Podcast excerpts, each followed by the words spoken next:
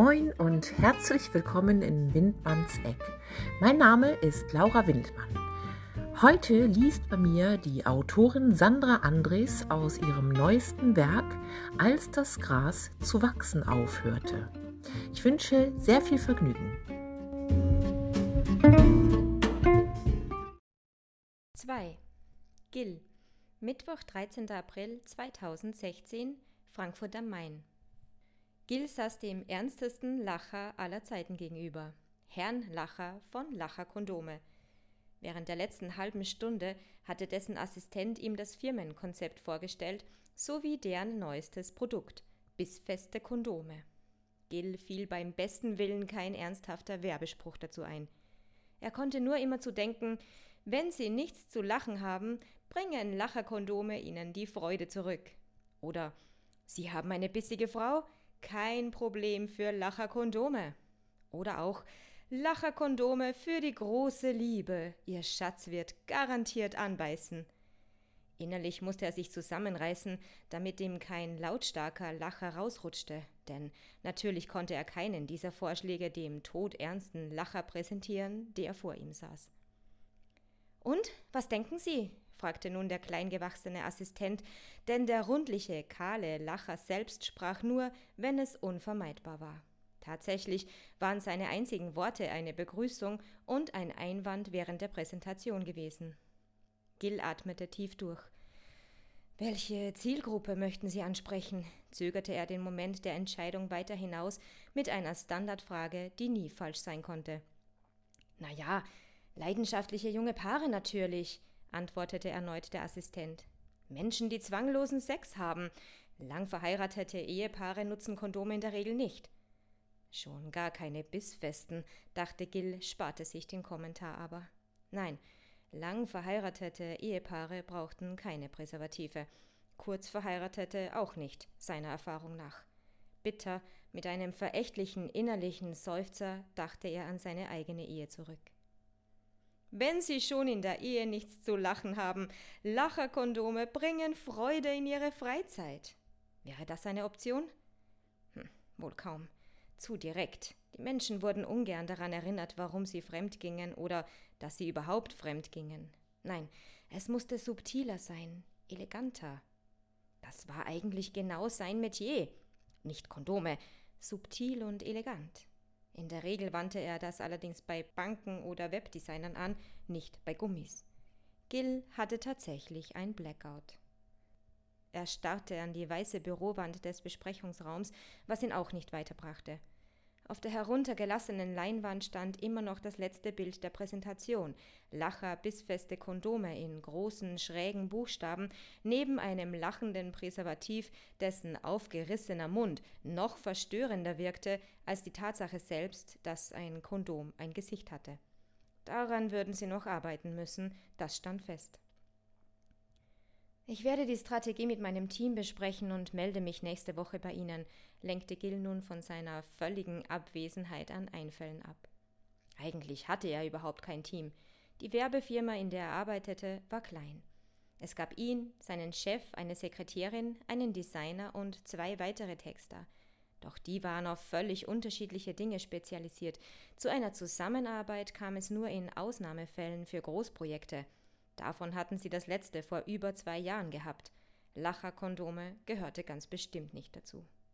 Der Assistent bedankte sich bei ihm, streckte ihm die Hand entgegen, die Gil mit einem aufgesetzten Lächeln schüttelte.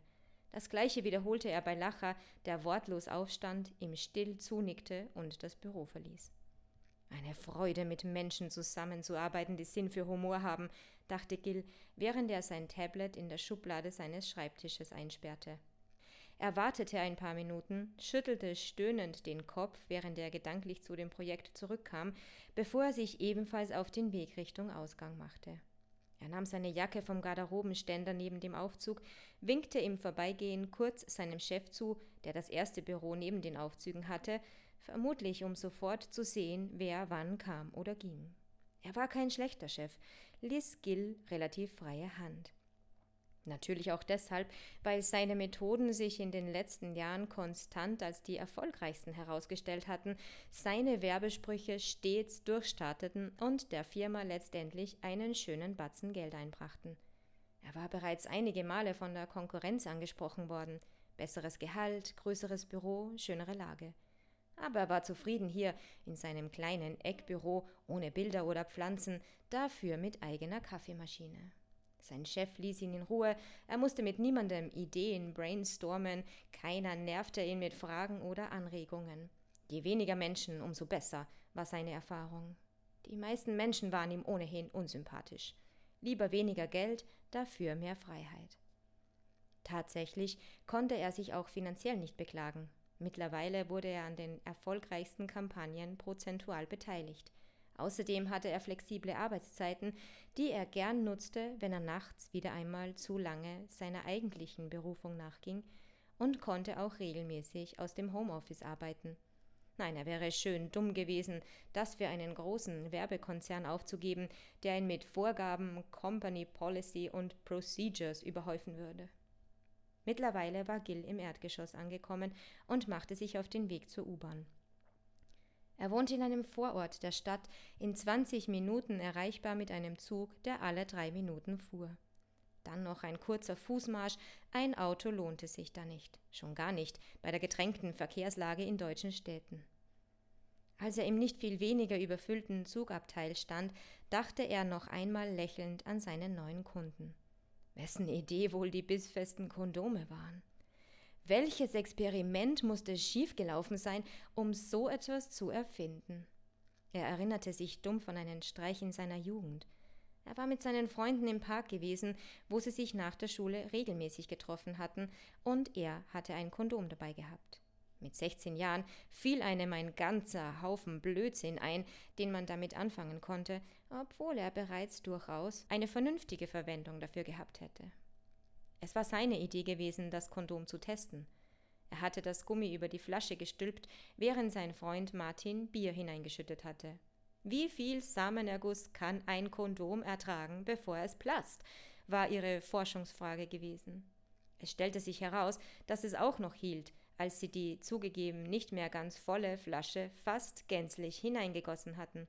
Selbst einer brennenden Zigarette widerstand es eine ganze Weile, bevor es, nein, nicht einmal platzte, sondern langsam begann zu lecken und einzelne Tropfen des Biers durchsickerten. Das war noch die gute Qualität der 90er Jahre gewesen.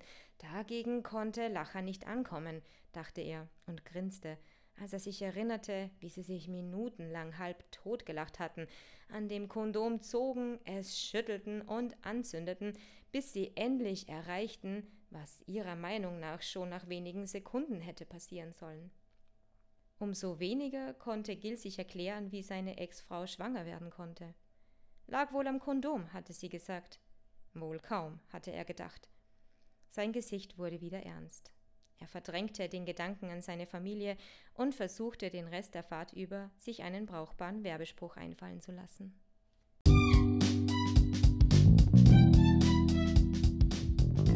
Sie hörten eine Lesung der Autorin Sandra Andres aus ihrem neuesten Werk Als das Gras zu wachsen aufhörte. Das Buch können Sie überall dort käuflich erwerben, wo man Bücher im Allgemeinen findet. Das E-Book ist gerade exklusiv bei Amazon. Vielen Dank fürs Zuhören und bis zum nächsten Mal. Ihre Laura Windmann.